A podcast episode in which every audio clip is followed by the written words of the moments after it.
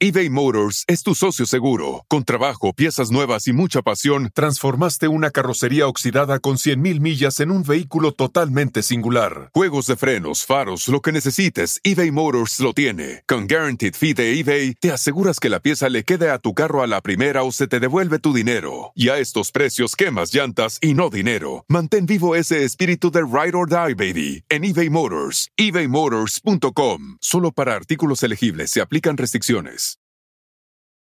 Algunos les gusta hacer limpieza profunda cada sábado por la mañana. Yo prefiero hacer un poquito cada día y mantener las cosas frescas con Lysol.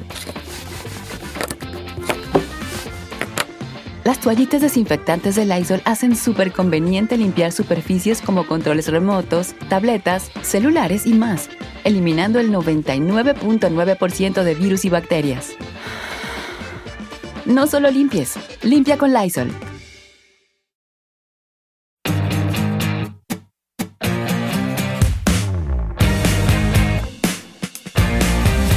Y entonces, cuando nosotros empezamos a hacer las historias paranormales, yo conté muchas historias que nos pasaron a toda la familia, no solamente a ti y a mí, en casa de mi abuelita. Y quiero un poquito como aclarar que en todas las casas donde mi abuelita vivió pasaban cosas. No es que necesariamente la casa era la que estaba embrujada, sino que a mi abuelita la, era como un vortex, ¿no, Miri?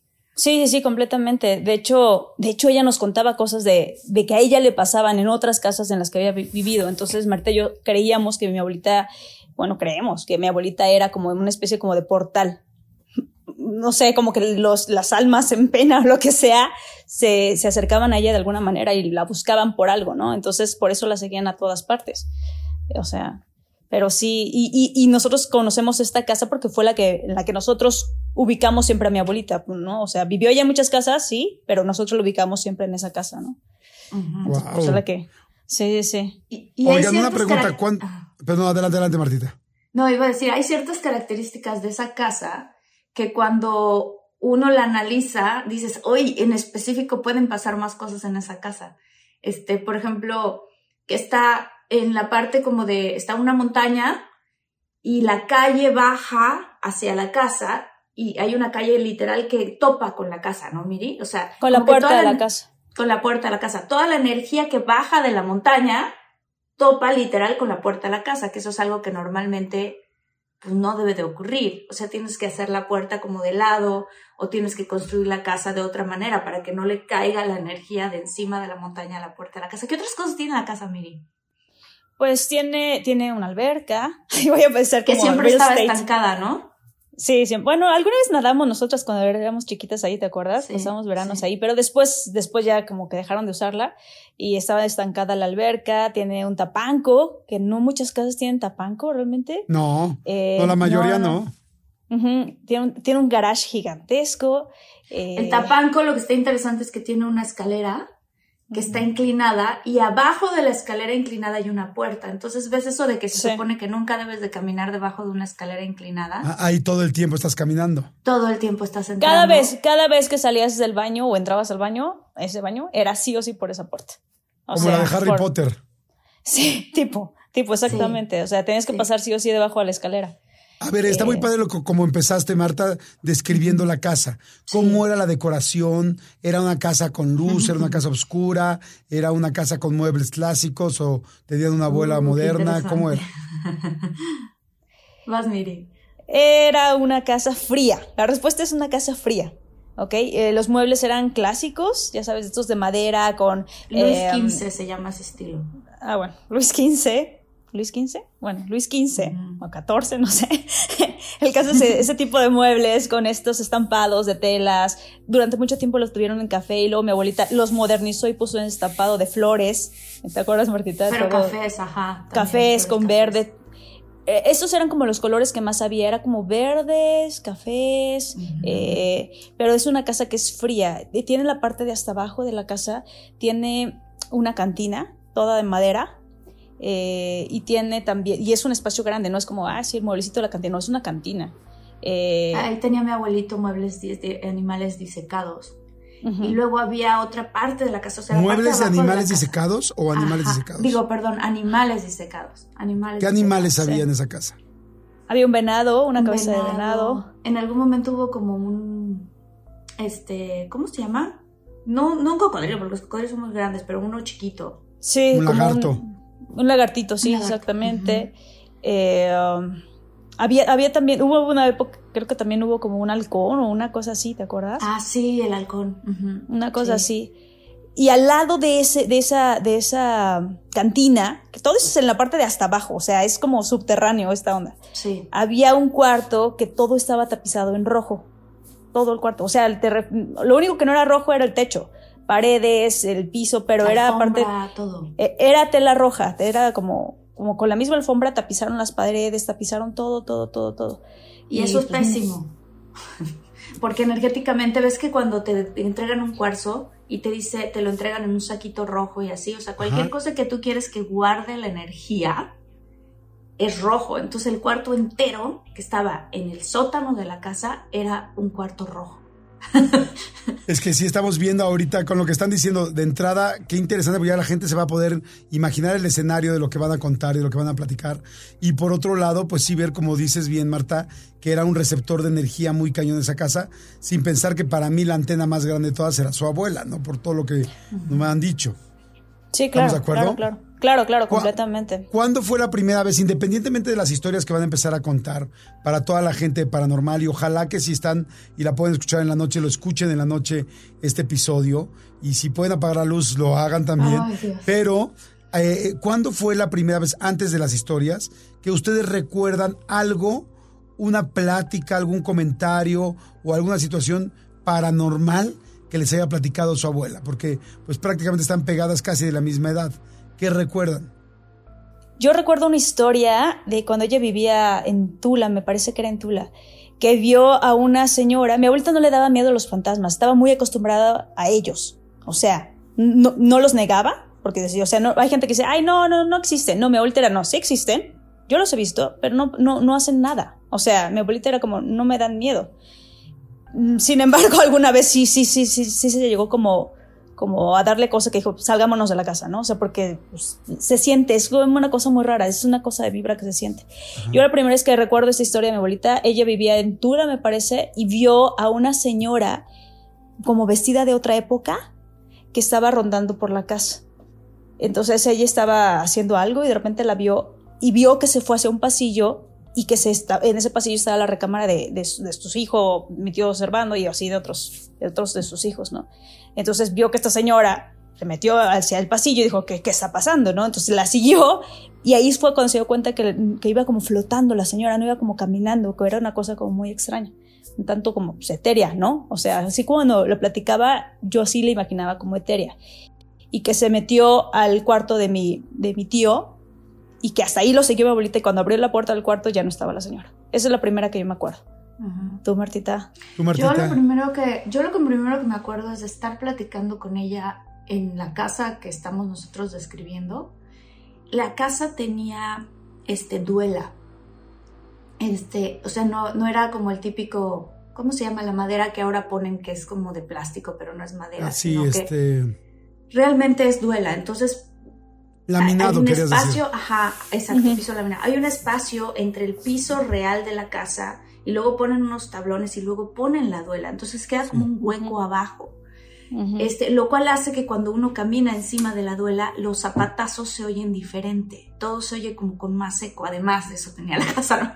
Entonces me acuerdo que ella me estaba empezando a contar una historia en la cocina de justamente de, de algo que le había pasado en Tula, cuando de repente las dos escuchamos como una, como una esfera, como una bola rodando.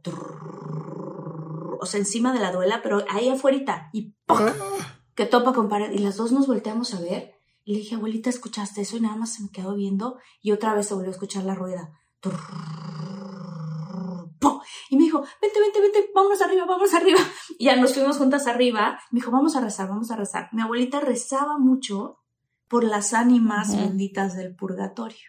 Que también, de hecho, Miri tiene una historia de eso. Por, por andarles rezando también. No, no, a ver, a ver.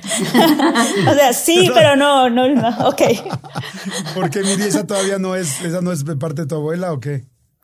No, lo que pasa es que eso, bueno, o sea, realmente yo no hice nada, ¿sí me explico? Me regalaron un libro, una tía que es muy devota, me regaló un libro de Ánimas del Purgatorio que se llama Sáquenos de aquí.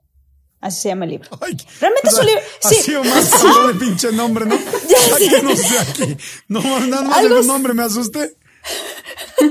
está buenísimo, ¿eh? O sea, en serio, es un libro que está muy bueno. Entonces, unas vacaciones, pues yo me llevé mi libro, porque estaba muy bueno, le estaba leyendo, me puse a leerlo hasta muy noche. Rentamos unas cabañas, cuéntales. Unas cabañas. Sí, rentamos unas cabañas en un diciembre. En el bosque. Pues cada, en el bosque. Entonces cada familia como que tenía diferentes cabañas. Y yo estaba muy feliz leyendo mi libro en una de estas cabañas, sola en un cuarto. Y de repente, porque está, está intenso el libro, ¿no? Entonces de repente hubo un momento que dije, ay, creo que voy a dejar de leer este libro tantito, ¿no? porque sí me dio como cosita. Y fue muy extraño porque un rato después, Santiago, eh, no es cierto, a, la mañana siguiente fue, yo, yo ya me acosté, me dormí, ¿no? Y a la mañana siguiente, Santiago, que fue, que era mi novio entonces y fue, fue de vacaciones con nosotros también, dijo, oigan, aquí hay fantasmas. Y yo así de, ¿Mm?". y él así, sí, hay fantasmas. En la noche vi a una señora viejita, pero muy viejita, que iba, pasó de aquí a allá, ¿no? Pero una cabaña que ni era, era rentada, o sea, nada, ¿no? Y yo así, ok. Pasan 10 minutos después, llega una tía de su cabaña, dice, oigan, ¿qué onda?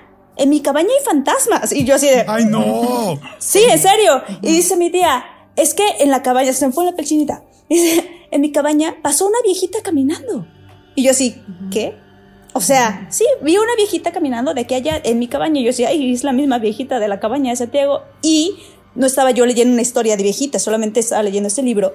Como que todo, como que coincidió entre comillas. Entonces para mí fue como de, creo que el libro, o sea, que habla de hay que rezarle a las ánimas para que salgan de aquí, de alguna manera, eh, pues, se comunicó esta viejita de que hay que rezarle para que pues, salga del purgatorio, ¿no? Entonces, pero sí fue, fue fuerte, o sea, porque sí fue de chin. yo no sabía, yo no sabía este, que estaba Miri esa noche leyendo ese libro. y Yo esa noche me desperté varias veces porque sentí que alguien estaba en mi cuarto y me estaba viendo.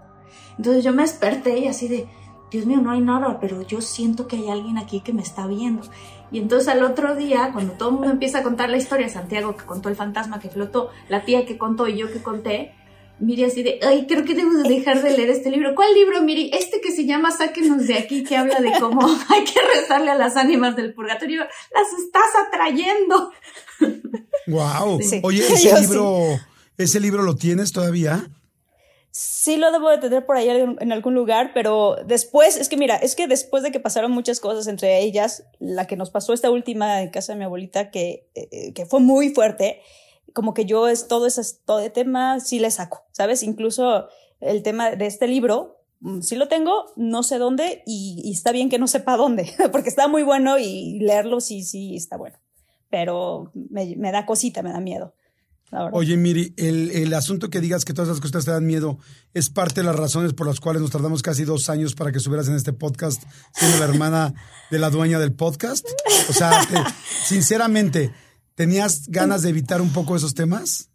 Mira, tenía muchas cosas que hacer, tengo muchas cosas que hacer, es cierto, pero también, también es cierto que sí, sí es un tema al que le saco. Sí, sí, sí. O sea, sí. O sea, casualmente era como de, ah, no puedo porque mira, es que tengo una junta y la junta duró 15 minutos. Yo no sabía que iba a durar 15 minutos, ¿no? Pero era así como de, ok, bueno, bueno, chin, ya no pude, ¿no? Porque sí me da miedo. O sea, no, no es porque, uh, digo, yo soy la más feliz, estoy muy honrada de estar aquí, pero sí me da miedo. O sea, yo sí quedé un tanto afectada. O sea, la verdad. Bueno, es lo de menos. Es lo de menos. Por el rating vamos a hacerlo. Exactamente, Jordi. No, no, hombre, ¿cómo crees? Si, si, empiezo, si empiezo a hacer así el ojo, ya sabes que es, es, mi, es mi afectación. no, gracias, Miri, gracias. No, pues cuenta solamente lo que tú te sientas cómoda, con lo que tú te sientas tranquila. Y la verdad, gracias, gracias por tu tiempo, porque sí, no solo el tiempo, sino la disposición, porque sé que pues, si a alguien le da miedo a algo, le da, yo siempre lo he dicho desde el principio que soy muy miedoso y entiendo perfectamente que, que pues de repente a uno le cueste trabajo. A ver, ahora, empecemos con la primera historia, Martita. Tú eh, contaste algunas historias de la casa, contaste una historia del Tapanco, eh, que no quiero adelantarme porque no, no, todo el mundo ha escuchado todas las historias paranormales, pero no es lo mismo, aunque vuelvas a contar una historia que ya hayamos escuchado, aquí tenemos a la contraparte. Y entonces como esas películas que se empiezan a contar de diferentes puntos de vista. Sí, sí, sí. Este, el- esa casa, digo, por muchos, muchos años vivieron muchas, pues ahora sí que las hijas de mi abuelita vivieron mis tías ahí también. Y una de las tías nos había platicado en alguna ocasión que había un duende en el tapanco. ¿Te acuerdas, Miri, tú de esa historia? sí, sí, ¿La sí, puedes por contar? supuesto. Porque creo que la historia de mi tía yo no la he contado y ahorita contamos la nuestra, pero, pero cuéntala si, si la recuerdas. Yo recuerdo, yo recuerdo que en ese cuarto, que es un cuarto que aparte tiene un ventanal que da hacia, pues, es que cómo decirlo, como hacia la parte de atrás de la casa, hay plantas y así. Y mi tía contaba que en ese tapanco había un duende, porque ella alguna vez vio que algo se movió arriba y así. Eh, pero alguna otra vez, esta- es que esta tía también es como muy sensible, ¿no? O sea, ella tiene sus propias historias que sí son, y aparte sí le pasaron, o sea, te las cuenta y, se pone mal, ¿no? O sea, entonces había, había un duende, entonces eh, cuando Martita y yo estábamos, esa era nuestra habitación, es una habitación grande, tiene este tapanco, unas escaleras, esta puerta que sí o sí entras, tienes que atravesar para entrar al baño, eh, y estaban, las, primero usamos literas y luego nos pusieron una cama y otra cama, ¿te acuerdas Martita? Sí, sí, sí. Y en medio Bueno. de ambas camas había Ajá. un espejo. Un espejo. también muy mal colocado. Porque Enfrente de una puerta. estaba enfrente de la puerta de un cuarto que si tú abrías daba a un pasillo, que Pasillo. daba a otro cuarto. Entonces eran como dos puertas y el espejo, ¿sabes? Entonces si tú las abrías, estaba muy mal colocado eso. Muy mal, daba miedo. ¿Cuántos bueno. años tendrían ustedes para ubicarlas? No sé. ¿17? No, menos, menos, menos, ¿Menos? porque yo, sí, sí, sí, yo tenía 13 y tú 14, Martita. Todavía no Cuando- estábamos en la universidad ni nada de esas cosas. No, no, no, No, estábamos ¿verdad? en la prepa, no, por supuesto que no, estábamos en la Ah, prepa. entonces sí, más chavitas. Tú estabas en la prepa y yo estaba en tercero de secundaria, para ser exacto. Ya.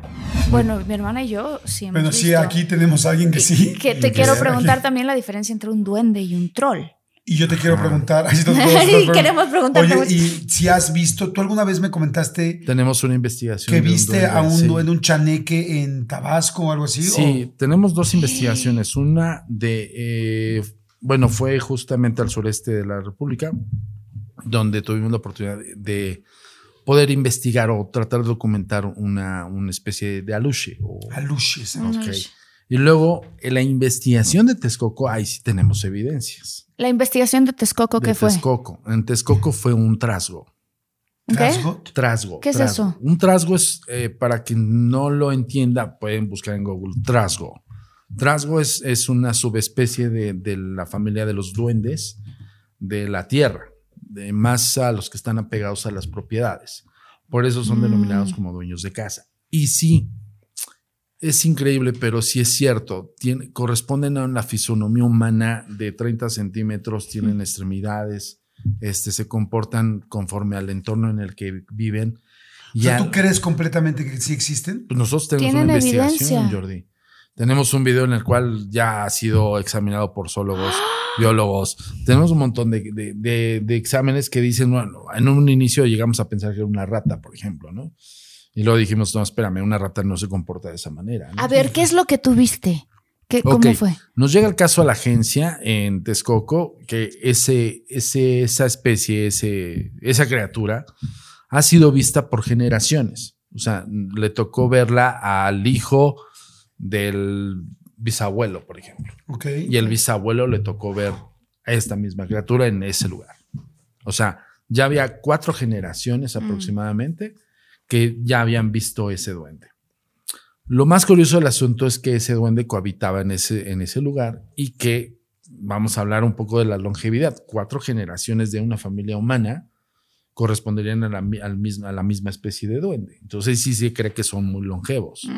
Y sí son muy longevos. A lo mejor por eso les dicen sabios, ¿no? Y por eso les llaman la- los sabios. ¿Por qué? Porque imagínate vivir tantos años pues, que no puedes conocer, que no puedes aprender.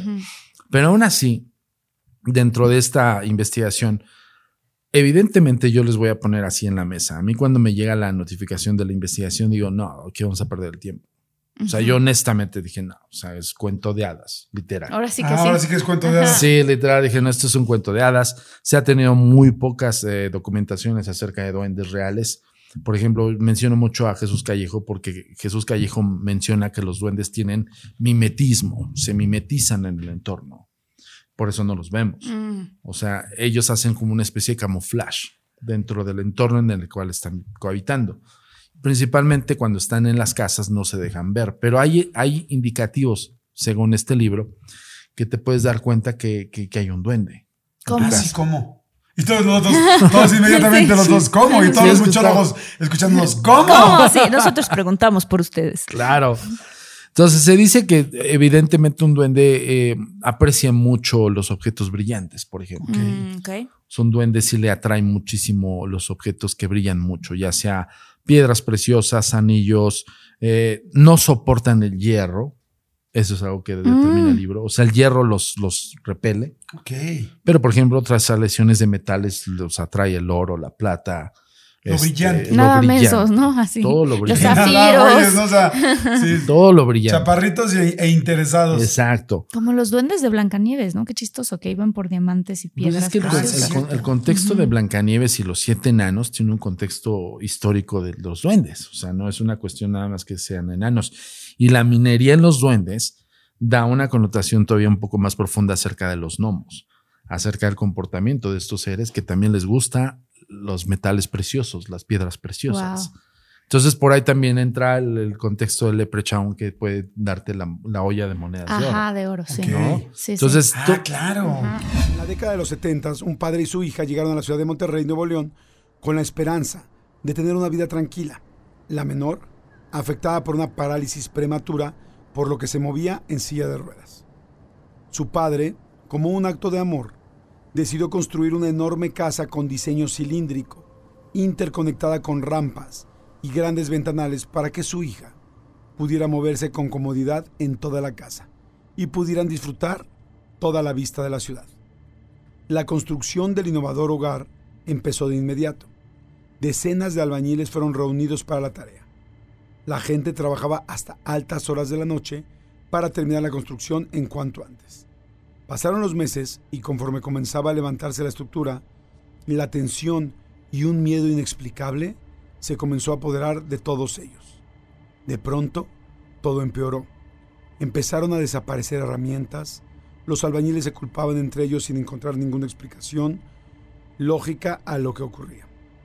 Los, los albañiles convocaron a una junta en la construcción para encontrar alguna solución. Lo que sucedió fue que se emborracharon y nadie se presentó a trabajar al día siguiente, salvo tres de ellos.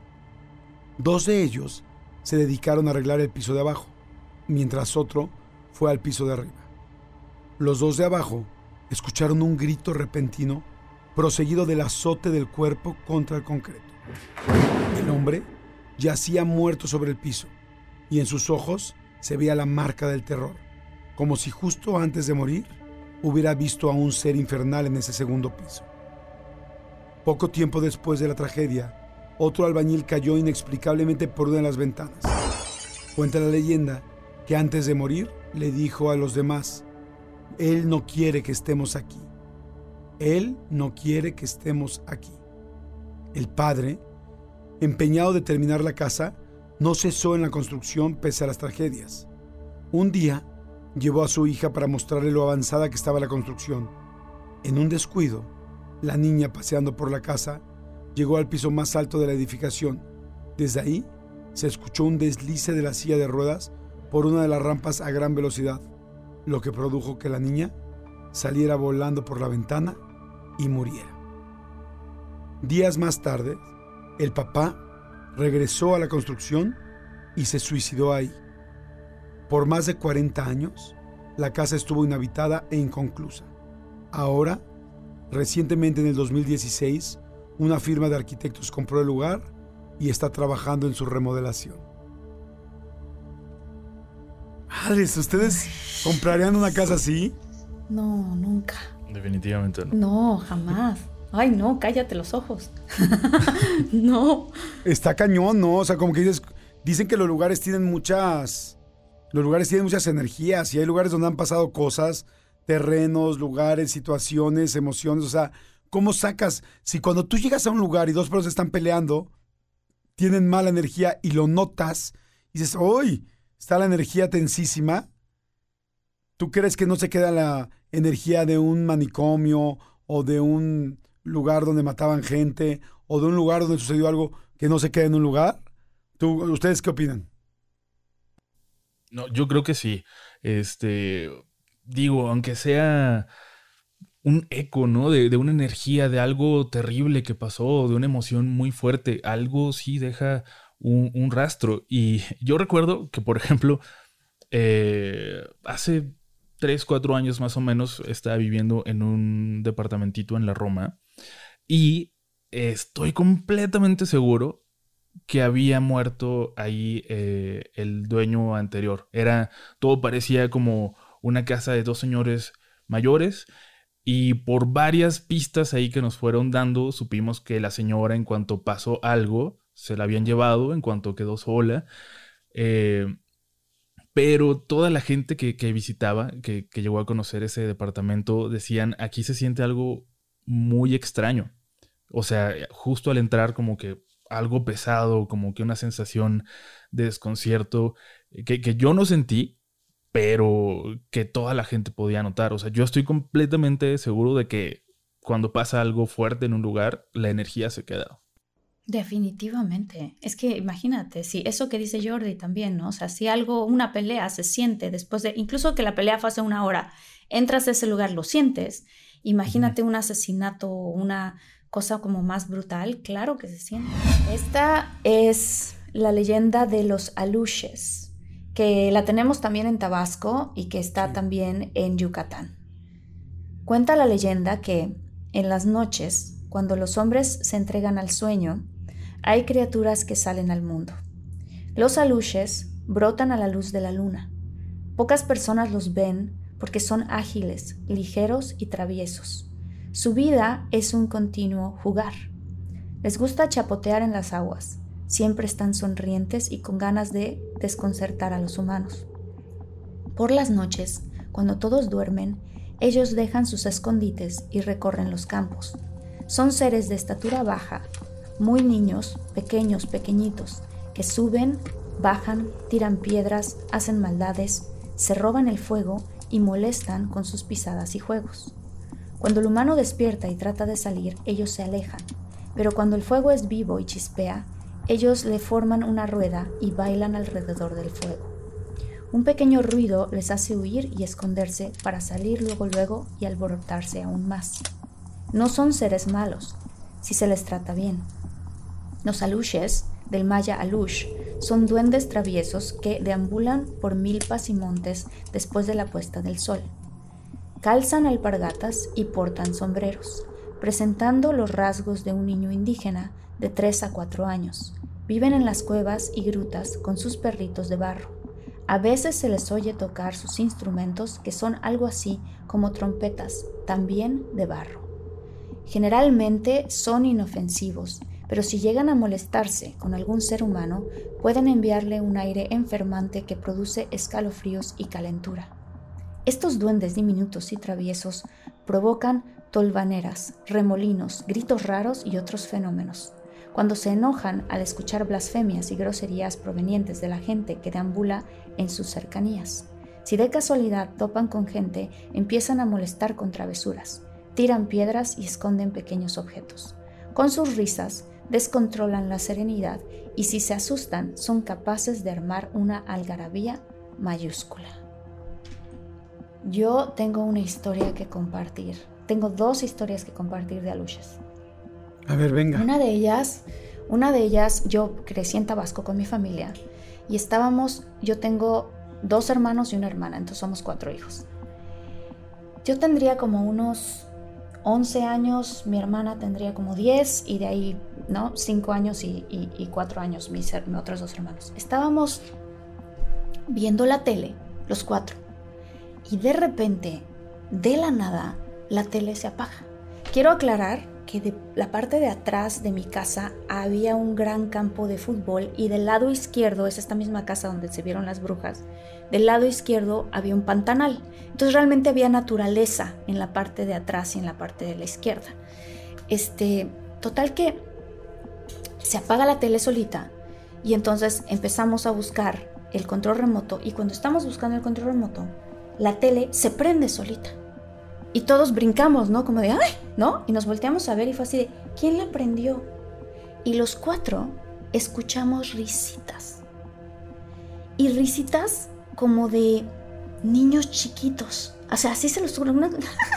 o sea, así como unas risitas. Y los cuatro nos volteamos a ver como diciendo, ah, ¿qué? ¿Quién está haciendo ese ruido? Y nos veíamos las bocas todos, ¿no? Como de, ¿quién está haciendo ese ruido? Y lo dejamos pasar porque dijimos, bueno, alguien en la casa de al, de al lado coincidió que se está escuchando la risita.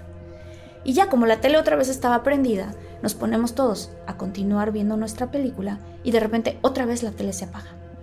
Se apaga la tele y todos nos volteamos a ver y ahora sí ya así de quién está haciendo la broma. Y otra vez las risitas. pero sí, una, no las puedo hacer yo, pero una especie como de, entre una risa adulta pero chiquita. No sé cómo explicarlo. Todos nos volteamos a ver de nuevo y fue así. Entonces yo camino y digo, no, a ver, voy a prender la tele con la mano. Ya sabes, o sea, este fue hace mucho tiempo, entonces podía prender con la mano más. Todavía se puede, pero camino para prender la tele y cuando estoy a punto de, apretar el botón, ¡pum! La tele se prende solita y el control está en el buró. Y se vuelven a escuchar las risas, pero ahora se escuchan más fuerte y dentro del cuarto. Bueno, los cuatro, en ese momento, pero nos, o sea, ahora sí que nos fuimos por patas del cuarto así corriendo, dijimos, ¿qué es eso? ¿Qué es eso? ¿Qué es eso? Cuando les contamos a mis papás, mis papás no nos podían creer. Pero los cuatro teníamos la misma historia de las risitas. Al otro día, mi papá, que yo era la mayor, me dijo, este, creo que fueron los aluches. Oigan, si están buscando un nuevo celular, please, please, please no vayan a agarrar la primera oferta que les pongan enfrente. ATT le da sus mejores ofertas a todos.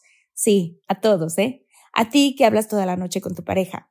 Eres de los míos. Y a ti que sigues haciendo swipe para encontrarla. A ti que también tienes selfies con todas las celebridades. Y a ti que tampoco te creen que grabaste un video de un marciano. ATT le da sus mejores ofertas en todos sus smartphones a clientes nuevos y existentes, porque conectar lo cambia todo. Las ofertas varían por dispositivo, sujeto a términos y restricciones. Visita att.com o una tienda para más detalles.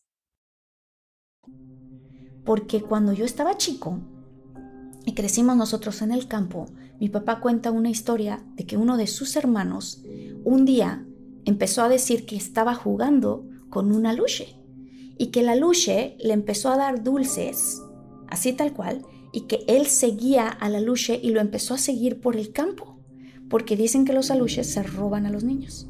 Y entonces total que una tía mía lo encontró, literal lo encontró, y esa tía, que es mucho mayor de él, le lleva como 12 años, dijo, yo vi cómo el aluche se estaba llevando tu tío cuando estaba chiquito. Entonces yo le dije a mi tía, se llama mi tía Chela, le dije, oye tía, ¿qué se hace cuando uno encuentra una luche? Dice, cuando encuentras una luche y te está haciendo una travesura, le tienes que gritar de groserías. Y eso es lo que va a hacer que se vayan corriendo y que, y que ya te dejen en paz. Pero les encanta robarse el licor, les encantan los cigarros y les encantan los dulces.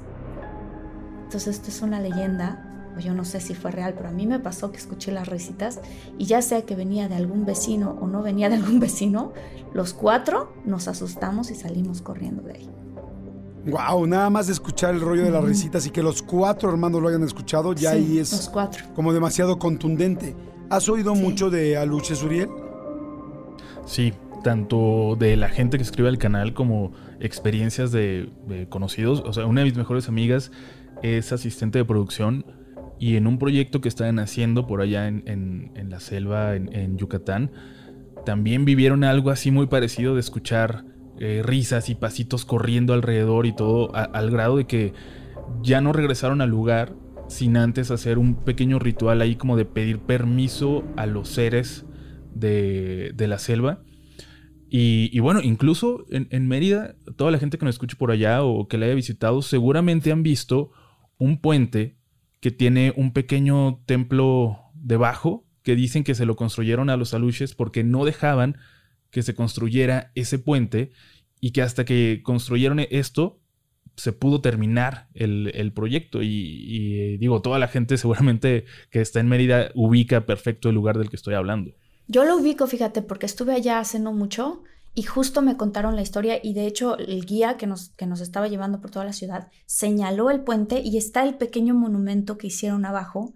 Y yo le pregunté, ¿pero qué es lo que hacían los aluches? No, pues destruían todo lo que trabajaba. O sea, que la gente avanzaba y el otro día amanecía todo lo que habían hecho echado a perder. Sí. Sí. Esta es la que me dijiste que nunca habías contado y que le vas a contar solo cuando estuvieran juntas si Miri accedía. Sí. Changos. Eh, bueno, ok. Ok, lo vamos a contar, está bien, solamente para, para los muchólogos. eh, eh, bueno, resulta que en esta, esta casa que ya hemos hablado mucho de ella, no siempre pasaban cosas, no era de que Ay, todos los días pasaban cosas, no, no, no, o sea, daban como, se sentía, tú entrabas a la casa y se sentía como mucha una vibra como muy extraña y ese día como que probablemente iban a pasar cosas. No, no es que uno estuviera esperándolo, pero se sentía, era lo que se sentía. Y nos pasó un día que íbamos regresando de una primada, ya no vivíamos en esa casa, eh, pero nos íbamos a quedar a dormir ahí porque queda muy cerca de donde había sido la primada. Entonces, la primada, quiero aclarar, es una reunión de puros primos, ¿no? Por eso le decimos la primada. O sea, es como puros una... primos. Ajá, sí, sí, una reunión. Una reunión familiar, ajá, exactamente. Entonces íbamos regresando de ahí y vamos entrando a la casa y ese día como que sí se sintió como fea la cosa. O sea, apenas íbamos entrando a la casa y como que fue rarísimo. Entonces, sin Todos comunicarnos ni nada, todos lo, todos lo sentimos, pero era algo de lo que no se hablaba. ¿Sabes? No decíamos, oh, la vibra de la casa está muy así. No, no, no. O sea, era como que entrábamos a la casa y ese día en particular, todos lo sentimos porque nos volteamos a ver y fue así de, eh, shot el cuarto de las flores, ¿no? Para dormir, porque el cuarto de las flores, teóricamente, era el cuarto donde menos sentía cosas, era el cuarto donde teóricamente pues, menos cosas habían pasado. Era un cuarto como, como zona segura, por así decirlo. Además que le daba más luz que a los otros cuartos. O sea, Sí, era más calientito. Es, es una casa muy fría porque le daba poca luz a muchas partes de la casa durante el día. Ujú. Entonces, por eso daba mucho frío. Este cuarto en específico era más calientito. Entonces, no, a mí tampoco me había pasado nunca nada más que fue el cuarto donde yo vi al niño dormido al lado de Miri, pero nada más. O sea, las demás partes de la casa pasaban más cosas que, que en ese cuarto. Sí, ese cuarto era buena onda. Entonces, pues Martita y yo y mi hermano José Luis fue así, shot el cuarto de las flores, ¿no?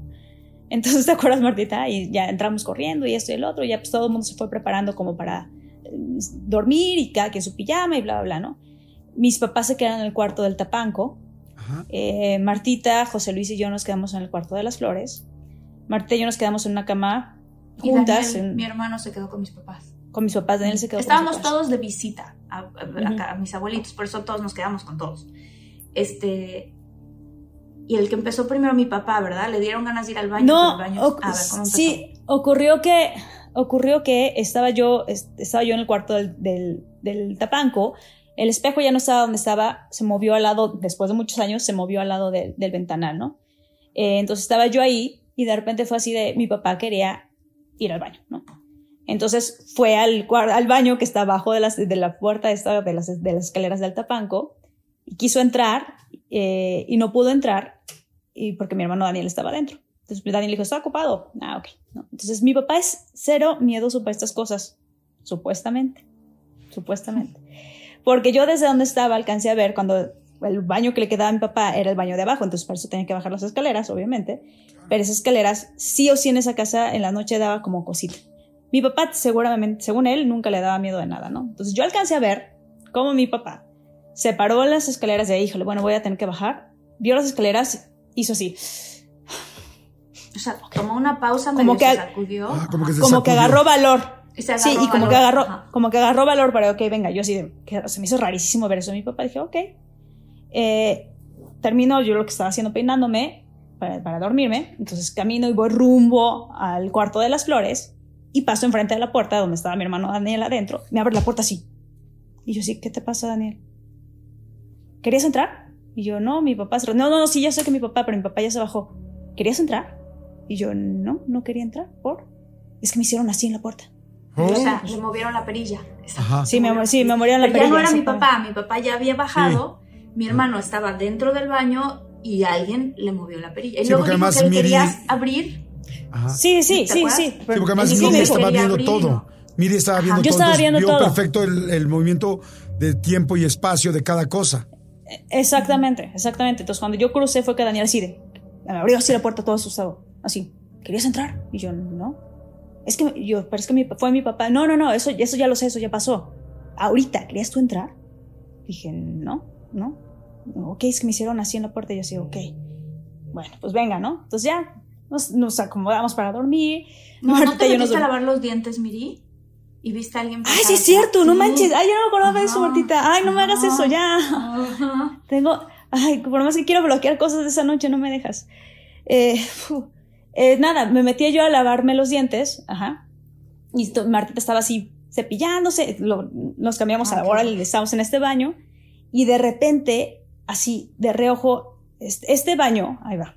Es que, ¿cómo explicar? Este baño tiene un espejo, ¿ok? Ajá. De la, del el lado se derecho. refleja la puerta. Es que hay dos puertas. En ese baño, ese baño tiene dos puertas. Una puerta da hacia la recámara del tapanco y la otra puerta de- da hacia un hall. ¿Ok? Esa puerta se refleja en el espejo. Si tú abres esa puerta, está el hall y hay otra puerta. ¿Ok? Que se refleja también en el espejo. Esa puerta sube a la azotea. ¿Ok?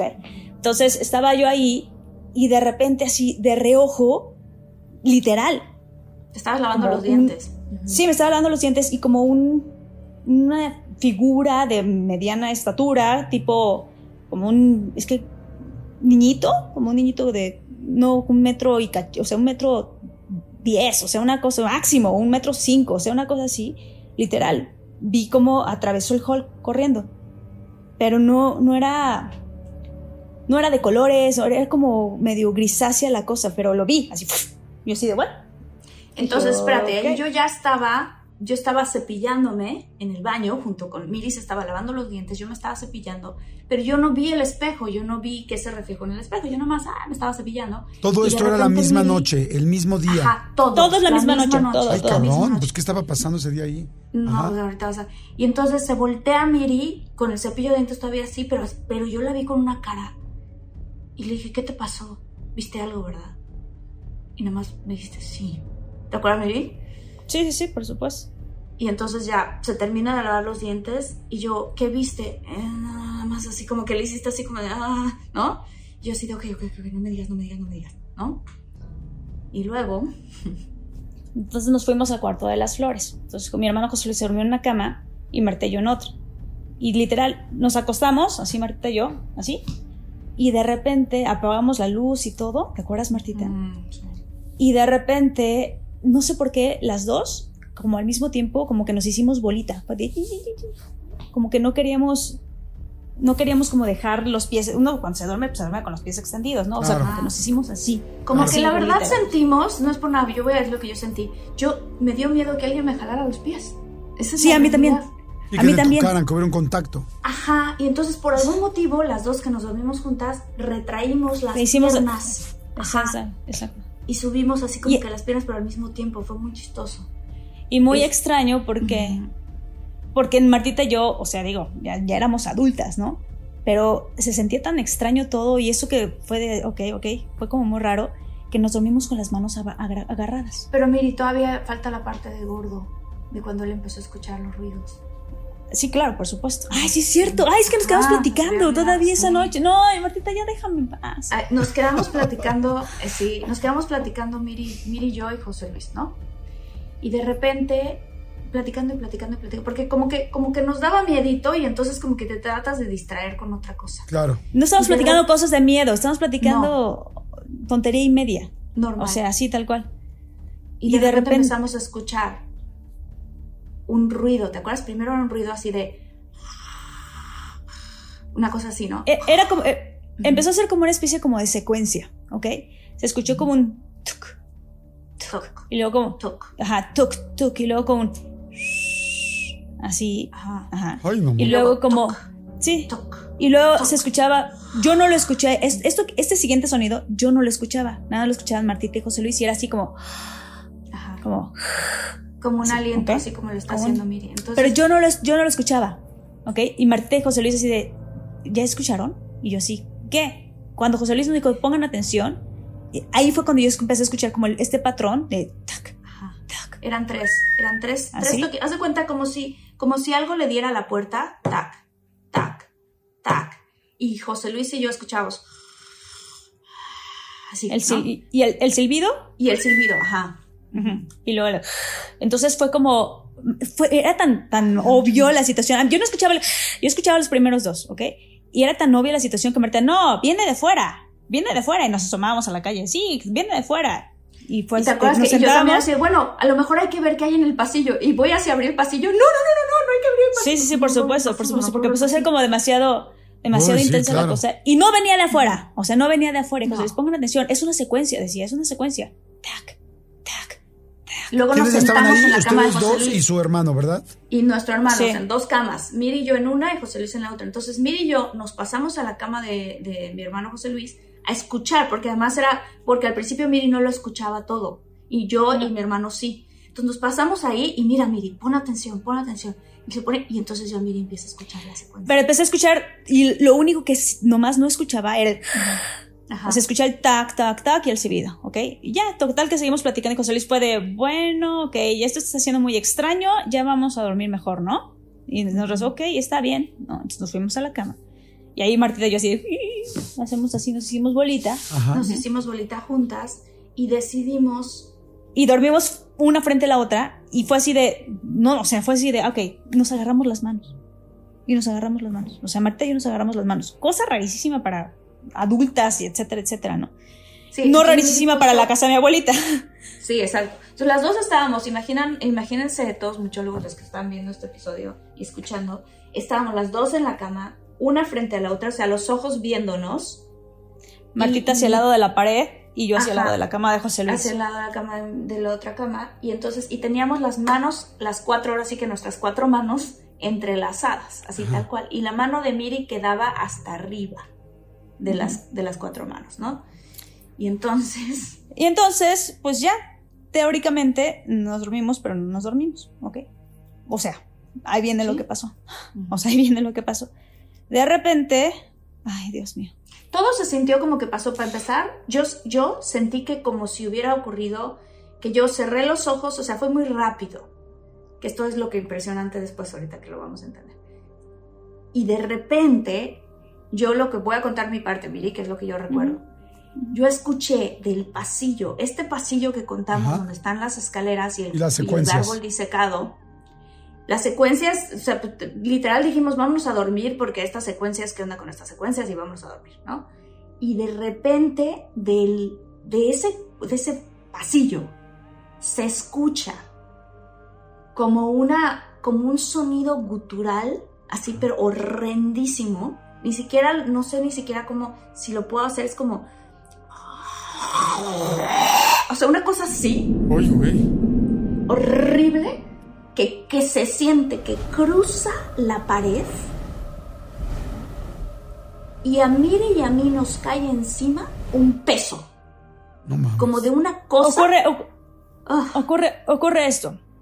Yo, yo, yo no escuché ese ruido. Yo lo que sentí, sí. porque eso, yo lo que sentí, sentí literal, ah, es que como que un algo, ¿ok? Atravesaba la pared, ¿ok?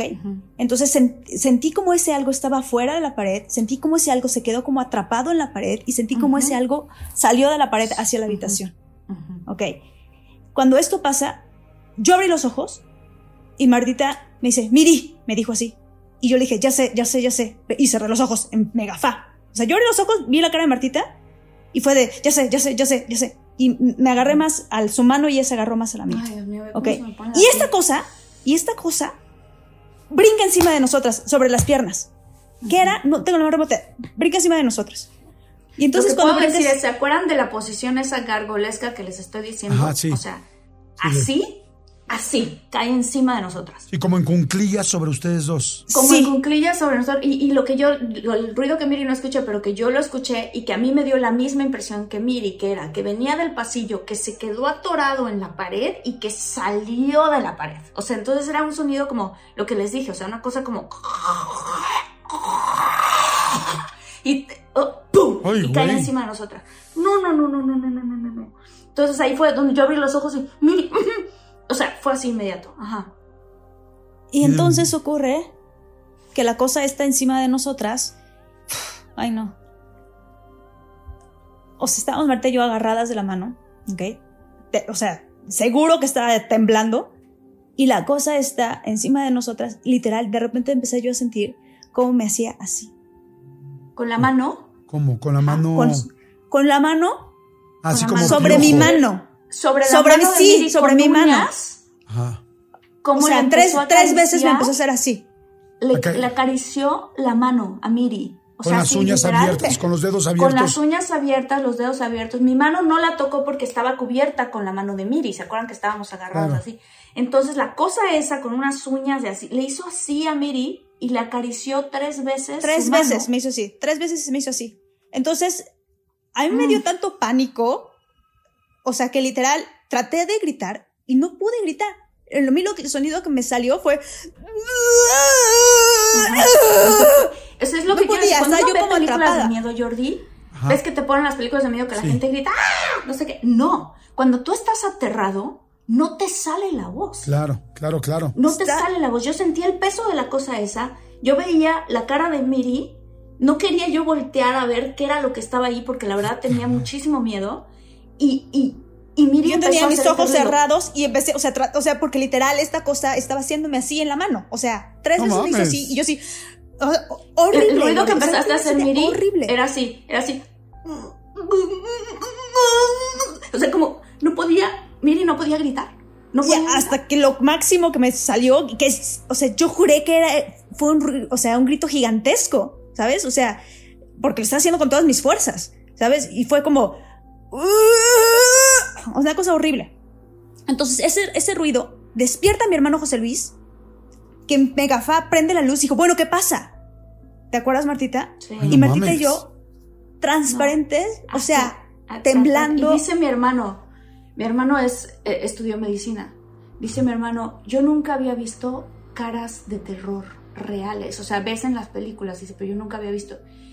Pasa algo con la cara de las personas, con los músculos de la cara cuando Ajá. te da pánico, porque no es terror, es pánico, que se te desencaja la cara. Yo, han es- hemos escuchado esa frase. Dice mi hermano, las caras de tú, de Miri y tú, o sea, mías y la mía y la de Miri, Ajá. eran irreconocibles porque estaba, teníamos la caras, las caras desencajadas.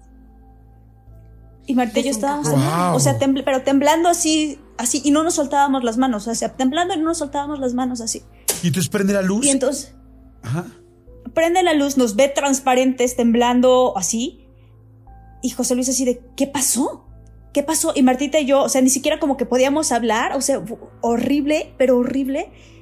Y ya cuando empezamos a hablar, yo le dije, Martita, es que me tocó, me tocó, o sea, me, me tocó, está- o sea, Horrible, horrible. muy mal. Y, y la, sí, la y José- coincidencia es que las dos sentíamos que acabábamos de tener una conversación con nuestro hermano, cerramos los ojos para dormirnos, pero oh sorpresa, cuando volteamos a ver el reloj eran las 3.20 y algo, ¿no? De la mañana.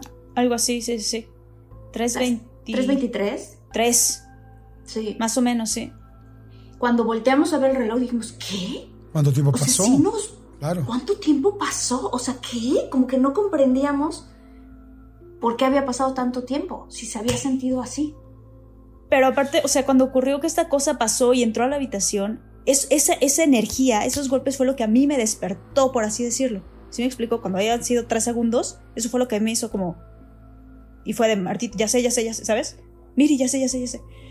El caso es que ocurre que empezamos a platicar con José Luis, cuando por fin podemos platicar, y fue de, es que, es que, a ver, a ver, a ver, ¿qué pasó, no? Y yo le dije, es que lo que pasó, yo ni siquiera podía hablar bien. Ok, estaba yo muy, muy mal, muy, muy mal. Y dijo Martita, mira, lo- te voy a decir lo que yo sentí, dijo Martita. Y entonces empezó a decir, yo lo que sentí y lo que escuché. fue- y empezó tú, tú, tú. Y me dijo, es como si hubiera sido afuera, adentro, adentro, ¿no? O sea, eso, eso era como...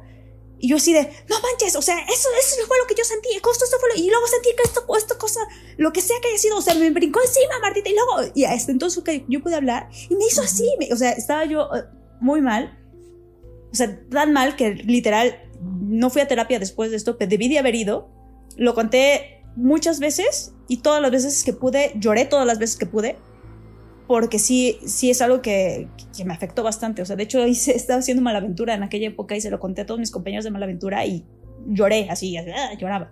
Chucho Zavala. Oye, y- mire. ¿y te acuerdas que la cosa es que cuando le, le terminamos de contar a Gordo la historia, y toda la- mi- Gordo le decimos así a nuestro hermano José Luis, ¿no? Ajá. Le terminamos de contar a José Luis la historia y de repente José Luis dice, ¿ya escucharon? Y se empieza otra vez a escuchar la maldita secuencia. Ay, no. eBay Motors es tu socio seguro. Con trabajo, piezas nuevas y mucha pasión, transformaste una carrocería oxidada con 100.000 millas en un vehículo totalmente singular. Juegos de frenos, faros, lo que necesites, eBay Motors lo tiene. Con Guaranteed Fee de eBay, te aseguras que la pieza le quede a tu carro a la primera o se te devuelve tu dinero. Y a estos precios, quemas llantas y no dinero. Mantén vivo ese espíritu de Ride or Die, baby, en eBay Motors. ebaymotors.com. Solo para artículos elegibles se aplican restricciones. Pero horrible.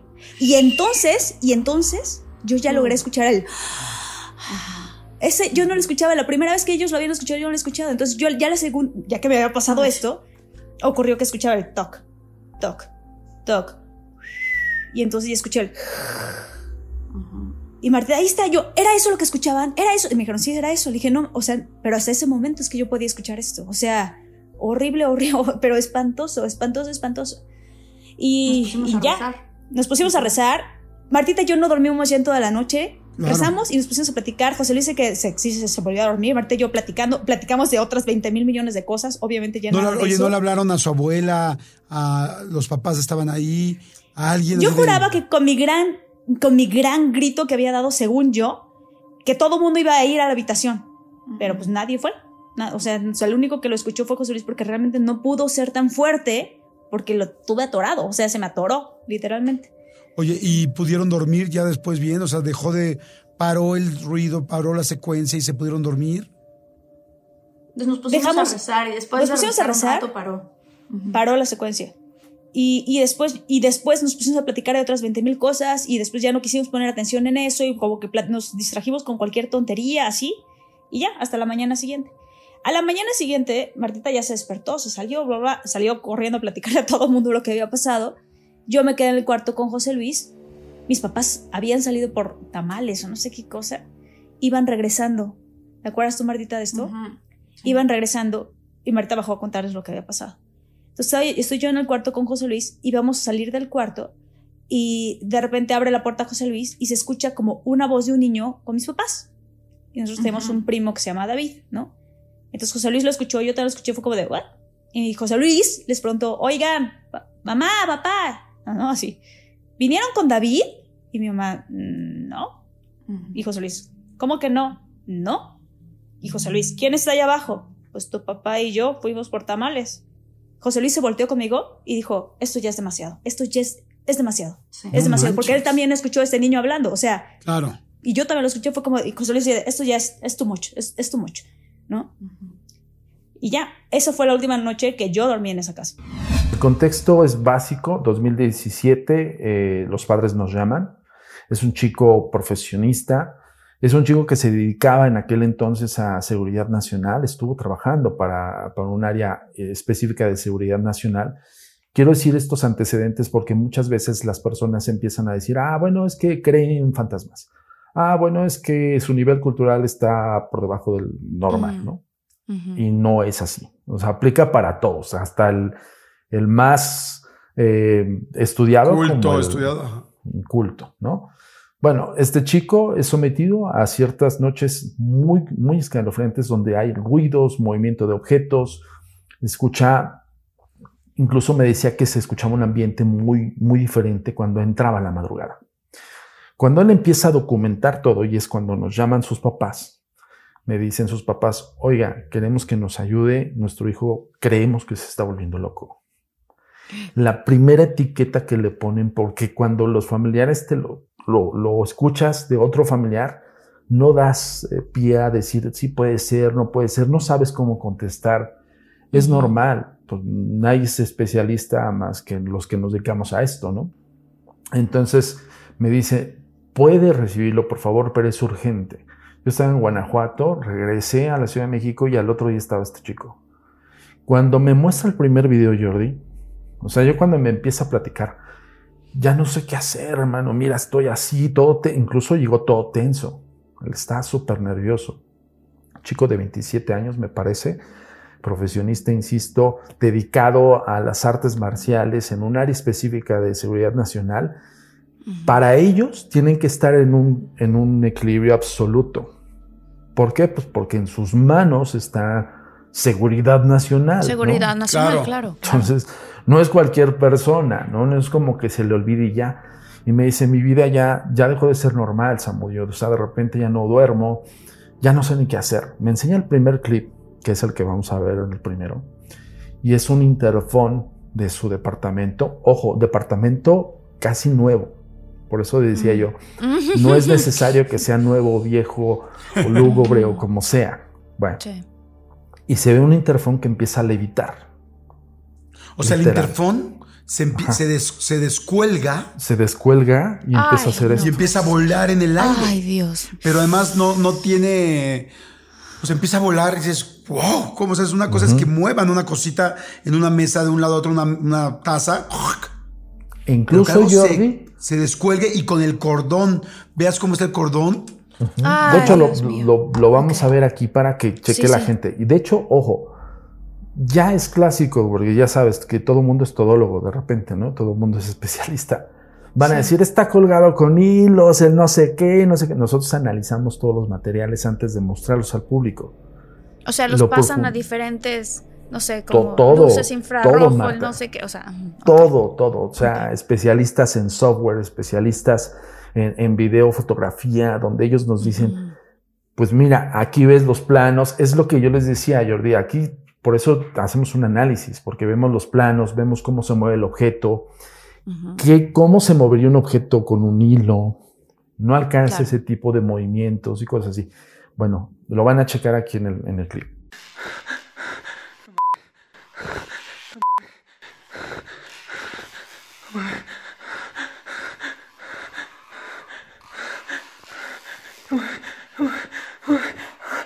El primer video cuando me lo muestra, yo dije, ah, caray, empieza mi duda. Yo también dudé, dije, nah, luego necesito el material para analizarlo, hermano, porque así, pero en evidencia estaba estresado.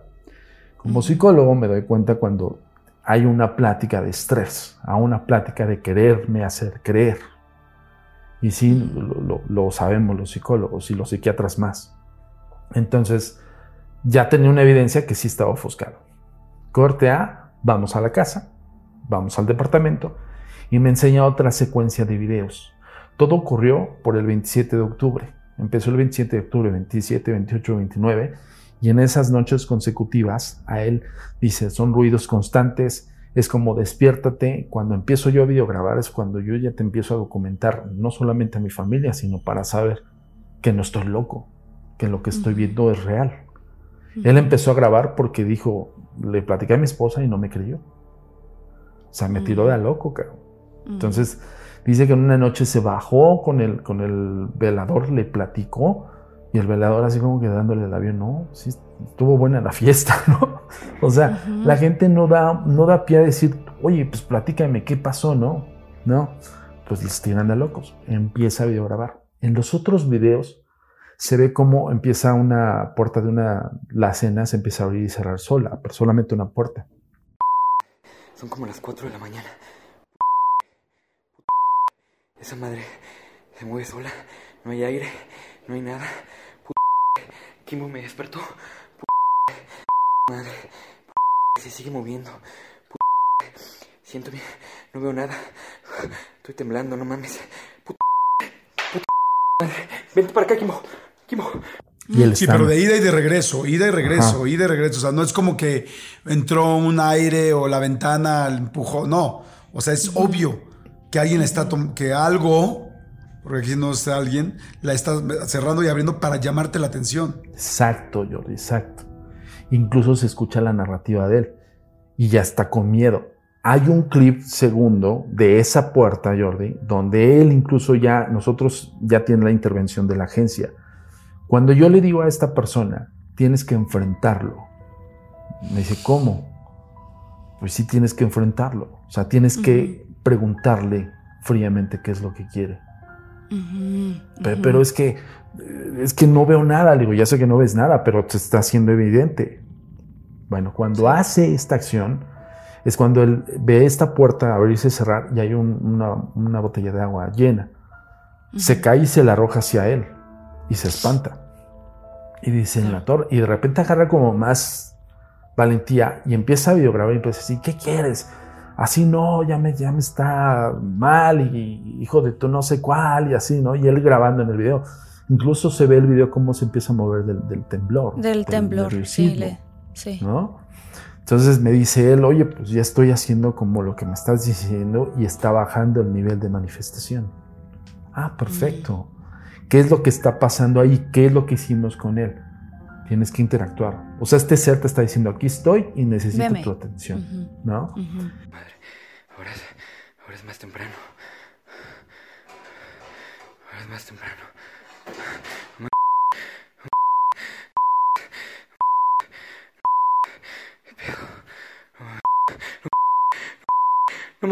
¿Y, qué es lo que voy a hacer? Voy a mover objetos.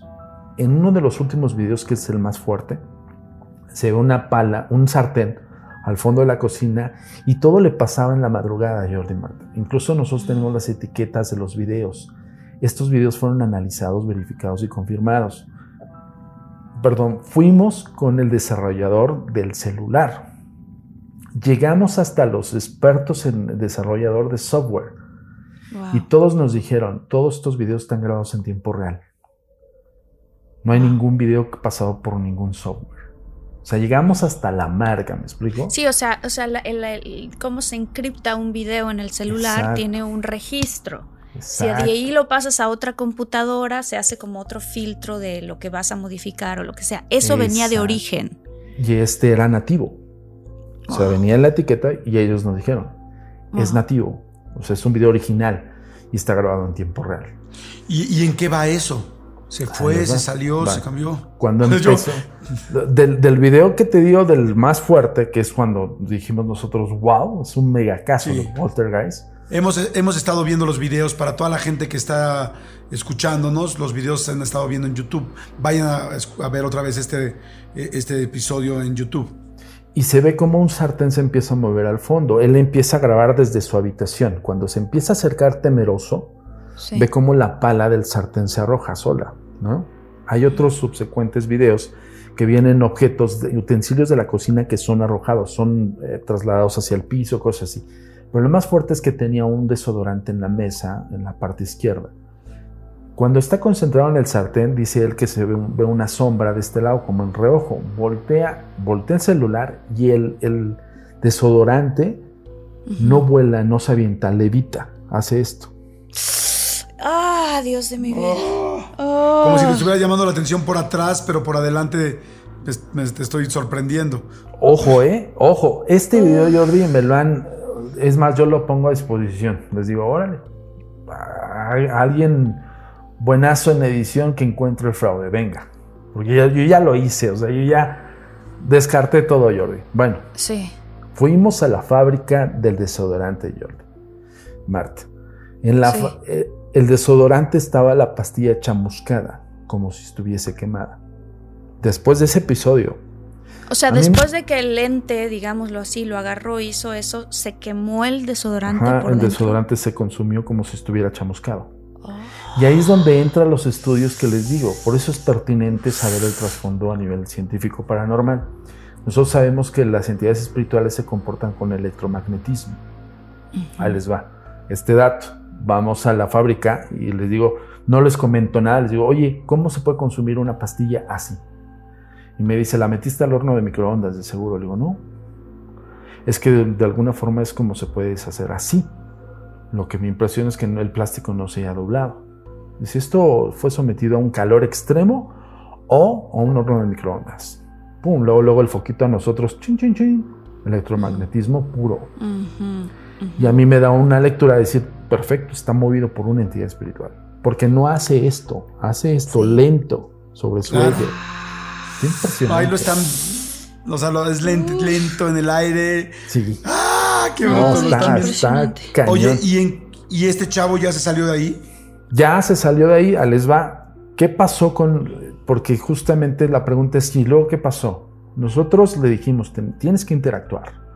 Hubo varias noches, Jordi, que fuimos al lugar de los hechos. Hubo incluso. Estuvieron ustedes con él ahí. Sí, mientras de hecho le, comentaba yo a, este chico: dile, porque ya hubo una comunicación. Cuando él empieza a confrontarlo, hay una comunicación y me dice: ya lo vi en sueños.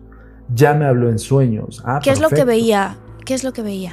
Él lo describe como una especie de monje, como una Ah. especie de, de un- una figura como tipo monje con caperuza y todo lo demás. capucha. Y que él simplemente escuchaba la voz y que le decía, es, fíjense, ahí viene el misterio, es que no somos, no somos ni demonios, no somos ni espíritus, ni mucho menos alienígenas. Y yo me quedé, ¿qué?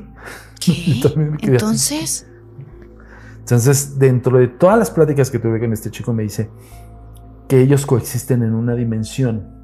Entonces yo dije, bueno, ok, ok, a ver, a ver, barajémela más despacio porque nos desafió el caso, Jordi. O sea, llegó un punto Sí. en que dijimos, o sea, nosotros sabemos de espíritus, sabemos de demonios, sabemos Claro.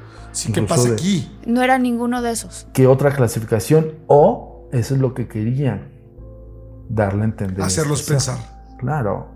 Ah, Más de dos ocasiones que fuimos al lugar de los hechos, hubo una investigación de toda la noche. Y yo lo reté, yo, yo llevé mi tabla Ouija, llevé mi sesión espiritista, todo. Dije, a ver, incluso, Hasta un maratón, ¿no? sí, dije, no, Para ver si ganaba la Vamos. ignorancia, ¿no? vamos con todo, cabrón. Incluso yo le decía a él, dile que yo me quiero comunicar con él. Y él me decía, es que dice que no te cree. Casi el comportamiento como un medium, ¿sabes? Y sí se puede dar el caso. Porque una persona que no está totalmente involucrada en esto, que empiezan a suscitarse estos fenómenos y que esa interacción empieza a incrementar, pasa eso. Te vuelves una especie de medium de ese. Exactamente, te conviertes en un canal. Porque, ojo, todos tenemos percepción extrasensorial. Sí. Todos y cada uno de nosotros. Y en algún punto de nuestras vidas se va a explotar. Está impactante, la verdad es que espérame. eh, yo Ah, perdón, Jordi, es que quería preguntar. No, sí, sí, y sí. que cuando tú Claro. dijiste, dile que me quiero comunicar con, con él, ¿qué pasó? Pues, Yo incluso me sometí al departamento, estuve ahí, estuve grabando, o sea, yo decía, mueve algo. Digo, uno como investigador dices, puta, espero ser testigo de esto, ¿no? Claro. No pasó a mayor, no pasó nada, nada. Hubo nada más una grabación que tenemos de toda la noche donde hay una voz extraña que se empieza a colar. Hicimos escritura automática con él, también reaccionó la escritura automática, pero todo era el vínculo directo con él. Y ahí es donde asevera nuestra hipótesis. Ah, el receptor, que en este caso es el chico, es el que tiene solamente la interacción. Se cambió de, de departamento, otras, otra familia llegó a vivir y no pasó absolutamente nada. Hay un antecedente con este chico, Jordi y Marta. Él ya era perceptivo desde niño. Mm, Él tuvo un episodio un poco más fuerte cuando tenía como 10 años de edad, que vio, él dice, yo vi que una sombra atacaba a mi mamá. Cuando hablamos con la señora, la señora recuerda que algo la sujetaba del cuello y que no veía qué era. no, bueno. Entonces, es lo que les digo, de todo el behind, o sea, empezamos por el hecho y luego nos vamos hasta atrás. Casi, casi podría ser aquí, como empezamos la plática, el episodio. O sea, casi en todos lados hay gente, hay, hay entes, pero no todo el mundo los puede ver. Depende de qué tan sensible estés. Claro. O simplemente que quieran comunicarse contigo. Y la cosa que también dice Antonio es que todos tenemos esa percepción y tarde o temprano la vamos a, se va a manifestar. Sí, se va a catalizar por alguna entidad espiritual que quiera catalizarse. Ah, Por eso le insisto. Híjole, está no buenísimo hagan el caso. episodio. Yo ya sí les digo, si no quieres verlo, no hagas caso. Es como decir así coloquialmente, no lo peles y se va. Así, literal. así tal cual. Mi historia es sobre la parálisis del sueño. En alguna ocasión hace años ya me había pasado esta experiencia popularmente conocida como se te subió el muerto. Estaba durmiendo y en algún momento de conciencia sentí que no podía moverme. Estaba completamente inmóvil. Tampoco podía hablar ni gritar, nada. Traté de tranquilizarme y respirar despacio. En cuanto pude mover mi manita, me moví toda para asegurarme de que estaba bien. Volví a dormirme, pero fue algo horroroso. Al despertar, recordé que eso que había sentido, es que recordé lo que había sentido y fui corriendo a Google a investigar. Resulta que esta sensación del famoso muerto que se te trepa se llama parálisis del sueño y se describe así. La parálisis del sueño es una sensación de no poder moverse, ya sea al inicio del sueño o al despertar. Los sentidos y la conciencia de la persona están intactos, pero se siente como una presión encima o una sensación de ahogo. Muchólogos y muchólogas, si ustedes han vivido esto, coméntenos, póngalo en el comentario. A mí me ha pasado, a mí me ha pasado. Yo lo tengo que decir, a mí me ha pasado, Jordi, y creo que a ti también te pasó, incluso con una pareja. No. ¿No? No, no, ah, no, ahí lo que me pasó fue un viaje Ah, astral, que te o sea, un viaje te saliste, que nos sí. desdoblamos. No, a mí, a mí me ha Pero pasado no, esto. nunca he sentido que se me sube el muerto. Sí, a mí sí, es horrible. Dice, los sentidos y la conciencia de la persona están intactos, pero se siente como una presión encima o una sensación de ahogo. Puede estar acompañada por alucinaciones y temor intenso. Cuando leí esto último de las alucinaciones, me sentí afortunada porque no me pasó más que lo de la inmovilidad, porque sí, yo como Jordi soy bien miedosa. En fin, pasaron los años y al comienzo de la pandemia, supongo un tanto por el estrés y la ansiedad de la situación mundial, me volvió a pasar esto y ahora más seguido e intenso cada vez. Las primeras noches, porque me pasó quizás unas seis u ocho noches pero salteaditas, además de no poder moverme ni hablar, comencé a escuchar ruidos, como si alguien quisiera entrar o ya estuviera dentro de mi casa, o solo murmullos muy cerca. Imagínate ahora que empecé a escuchar. ¡Ay, no! Luego veía luces blancas muy intensas justo frente a mí. En algún momento hasta llegué a tener la sensación de haber sido abducida y regresada a mi cama. Obviamente despertaba súper asustada y sacada de onda, porque claro, aunque ya había leído que esto de escuchar o ver cosas era, entre comillas, normal, pues era algo que nunca yo había sentido. Tengo que compartir que de alguna manera por la frecuencia de esto llegué a controlar un poco mi ansiedad. Entonces podía sentir cuando me iba a venir esta parálisis. Entonces intentaba respirar despacio para relajarme o cambiar de posición.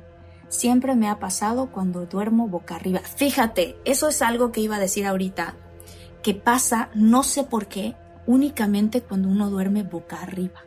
¿Ok? Pero ahora... No, pues desde hoy me empiezo a dormir boca Sí, abajo. esto es- es- no soy, Bo- no soy boca abajo tonto. no pasa. Ajá. Pero ahora, bueno, si a alguien mucho lo le ha pasado durmiendo boca abajo, por favor, coméntenos. Pero ahora sí, al mero mole. La última vez que me pasó esta parálisis del sueño con alucinaciones fue la peor. Estaba dormida cuando sentí que me iba a dar, y por más que intenté controlarlo, no pude. Estaba contra mi colchón completamente inmóvil, asustadísima y con los ojos abiertos viendo a mi alrededor, porque comencé a escuchar ruidos justo detrás de mí. Sentía que había alguien en mi cuarto. Duermo con mi celular en la cama junto a mi almohada y podía verlo. Traté de alcanzarlo para llamar a mi mamá y que fuera a mi rescate. Luché contra esa fuerza y logré tomarlo con una mano, pero al intentar desbloquearlo veía píxeles negros en la pantalla, como si hubiera una interferencia en mi fondo de pantalla que no me permitía usarlo. Sentí una impotencia terrible, nadie podía ayudarme. Entonces pasó lo peor. Vi una silueta oscura y delgada a mi derecha. Era un alien, según yo. Tenía una mano humanoide pero muy larga, con dedos larguísimos y fríos. Sí, estaban fríos y lo sé, porque me tomó la mano con fuerza y comenzó a jalarme. Me iba a llevar. Ya estaba, no manches, ya estaba abajo de la cama y seguía arrastrándome fuera de mi cuarto. Estaba con un pánico indescriptible, sin poder moverme o hablar. Solo comencé a pensar, por favor, por favor, déjame, no me quiero ir, por favor, déjame, no me quiero ir, no me quiero ir, no me quiero ir, me quedo, me quedo, me quedo. Vi como un flashazo blanco y no sé cómo, pero me logré despertar. Estaba en mi cama, con mi celular junto a mí, todo como si nada. Vi la hora. Eran las 3 de la mañana. Y yo, al ver esto, pues más paniqueada. No quería estar a oscuras y prendí la tele. En lo que me adaptaba a la luz de la tele, empecé a parpadear. Y en la pantalla comencé a ver los píxeles negros que había visto en la pantalla de mi celular. En la vida real y no en la alucinación. No manches, Jordi. Ve. No, les miento. No. No No puede ser, no puede ser, no puede ser. No pude. No mames. Le hablé por teléfono a una de mis hermanas que vive en otro país, porque asustada, pero consciente, no quise despertar y asustar a mi mamá, y me acompañó hasta que amaneció y ya no pude dormir. ¡Wow! No. No juegues. ¡Qué pesadilla! O sea, esto fue así como de, de esas cosas que ponen en las películas. Tal cual. No manches. ¡Qué fuerte! Sí, porque el final, el final es, dices, ok, entonces estaba soñando, pero agarras el teléfono y ves los mismos píxeles y dices, entonces sí fue real. No, no, no, no, no, Oh. no, y la pantalla de la tele. O sea, imagínate, lo acabas de ver en tu sueño, manches. prendes la tele para decir, "Ay, estoy, tengo que distraerme, fue un sueño, fue un sueño, y de repente en la tele sucede. No, no puede ser. No, no puede ser. Qué fuerte. Uf, Sí, está cañón. Qué fuerte. Muy, muy cañón. Muy cañón. ¿Tú crees en las abducciones? ¿Crees en los, en los ovnis? Sí, sí creo en eso. Claro que sí. Yo personalmente no he visto un ovni, pero mi hermano, mi papá y mi mamá sí, sí lo han visto. Y estaban juntos en una de las ocasiones. Sí, yo sí creo, sí creo en esas Yo cosas. creo, ¿Tú? yo creo inclusive que hay más gente que ha visto ovnis que fantasmas. Como que me parece, como que mucha gente ha visto algo que ha pasado, pero yo voy muy seguido al Teposteco, aquí en México. Sí. Y son unas montañas en Tepoztlán que dicen que están cargadísimas de energía y hasta los ves. Hay un cubo, hay el cubo del Teposteco y hay una montaña que es un cubo y dicen que de los lugares donde más carga, pues no sé, como de ovnis o de extraterrestres hay energía, es ahí. Nunca he visto nada, pero, pero sí me daría miedo caminar por ahí, la verdad. Y yo creo que mucha gente... eh, deberíamos hacer un programa especial de apariciones de la gente que ha conocido algo que tenga que ver con un ovni. Con ovnis. Hola Marta, Jordi, muchólogos. Dice, me da mucho gusto saludarlos. Vivo en el estado de Sonora, soy muchóloga y me gustaría contarles mis experiencias paranormales, que no creo que sean tan fuertes como algunas de las que han contado en el programa, pero quiero compartirla con ustedes. Perfecto, vientos. Venga corazón, venga Beatriz. Dice, la primera experiencia paranormal que tuve fue una noche que mi familia y yo volvíamos de una fiesta familiar. Eran alrededor de las 2 o 3 de la madrugada. Yo tenía como 9 o 10 años, no recuerdo la verdad muy bien. Esa noche, camino a casa, estaba lloviendo muy fuerte. Mi papá, que era el que conducía, casi no podía ver el camino de tan fuerte que caía la lluvia. Y agréguenle que pues era de noche. Nuestro auto en ese entonces era una camioneta alta y grande. Cerca de mi casa, a unas cuadras, está el hospital infantil de la ciudad. Enfrente del hospital, cruzando la calle, está una parada de camiones, como comúnmente se le dice aquí. A unos dos metros más o menos antes de llegar a esa dichosa parada de camiones, vi a una enfermera parada, viendo hacia la dirección de nosotros como esperando un camión. Obviamente a esas horas de la noche pues ya no había, incluso ni autos había transitando ya. Yo iba en el asiento de atrás en la parte de en medio, por lo cual tenía buena visibilidad hacia la calle. Pero con esa lluvia tan fuerte era imposible ver claro y a esa enfermera le alcancé a ver claramente menos, la perdón, la alcancé a ver claramente menos su rostro. El rostro era oscuro, como si no le diera la luz en él. Estaba vestida con su uniforme de blusa y pantalón blanco, chaleco verde, zapatos blancos. Sí, le vi los zapatos a pesar de que ella estaba parada debajo de la banqueta, o sea, sobre la calle, y con tanta agua que corría sobre la calle era imposible que primero estuviera parada sobre la calle y no en la banqueta debajo de la parada de camión, resguardándose la lluvia, y segundo, que yo le haya visto hasta los zapatos. Es más, era imposible que subiera fuera sin mojarse. Y digo sin mojarse porque ella estaba intacta por el agua. Tenía su cabello peinado esponjado tipo años ochentas y agarraba su bolso de la mano como cuando se sabe que el lugar es inseguro. A mis 38 años lo recuerdo como si hubiera sido ayer. Ahí estaba, parada, derechita, mirando hacia nuestra dirección. Cuando la vi, le dije a mis papás y hermana en tonito de burla y riéndome. ¿Y esa loca cree que va a agarrar camión ahorita? A lo que todos me contestaron. ¿Quién? Muy asombrados. Les contesté, esa enfermera que está ahí. Yo señalando con mi dedo. Y le dije a mi papá, cuidado, la vas a mojar. Porque íbamos en el carril derecho hacia donde ella estaba parada. A lo que mi mamá me dice, mi amor, no hay nadie. Wow. Y mi papá y mi hermana coincidieron en lo mismo. ¿Dónde? Me decían todos. Entonces me empecé a asustar y a poner nerviosa. Y mi papá, para que no tuviera miedo, me dijo, yo sí la vi, era broma. Pero cla- claro que no le creí. Esa noche no dormí. Uf, está fuerte, dice. Otro suceso, estando yo ya más grande de edad, dormía sola en mi recámara. Me gustaba dormir completamente oscuro, sin ninguna luz y con la puerta cerrada. Mi cama estaba de un lado pegada a la pared y el otro lado libre. Eran como las 3 de la mañana. Yo estaba obviamente dormida, de lado y de frente a la pared. En eso me medio despierto y me volteo hacia el otro lado de la cama. Abro tantito los ojos y veo a un hombre muy alto parado al ras de mi cama viéndome. Pegué un grito fuerte Tanto que mi mamá en un segundo ya estaba en la puerta de mi recámara prendiendo el foco y me pregunta asustada, ¿qué pasó? Veo a mi mamá y alrededor de mi recámara no había nadie. Vuelvo a ver a mi mamá que seguía parada en la puerta de mi recámara y alguien atrás de ella. ¡Ay, no juegues, Martita! Y pensé, también desperté a mi hermana. No te preocupes, mamá, no pasa nada, tal vez estaba soñando feo, le dije. Se regresa a su recámara y yo medio dormí esa noche. A la noche siguiente, estábamos mi mamá, mi hermana y yo cenando y platicando de varias cosas. Entre ellas salió el tema de la noche anterior, que había ese hombre. Le estaba contando a mi mamá que sí lo había visto, que no había, que sí lo había visto, que no había sido un sueño. A lo que mi hermana pregunta, ¿gritaste anoche? No te escuché. Y le respondo, no te hagas. Si tú también te levantaste, yo te vi parada atrás de mi mamá y me responde, no, yo me estoy enterando apenas de lo que pasó. Vieron mi cara de terror y entonces entendieron que fue real, que no fue un sueño. Esa noche mi hermana y yo dormimos en la cama de mi mamá. ¡Uf, qué fuerte! No, no, no, no. ¿Ves? Esas historias luego de las hermanas pasan muy seguido. ¡Ah!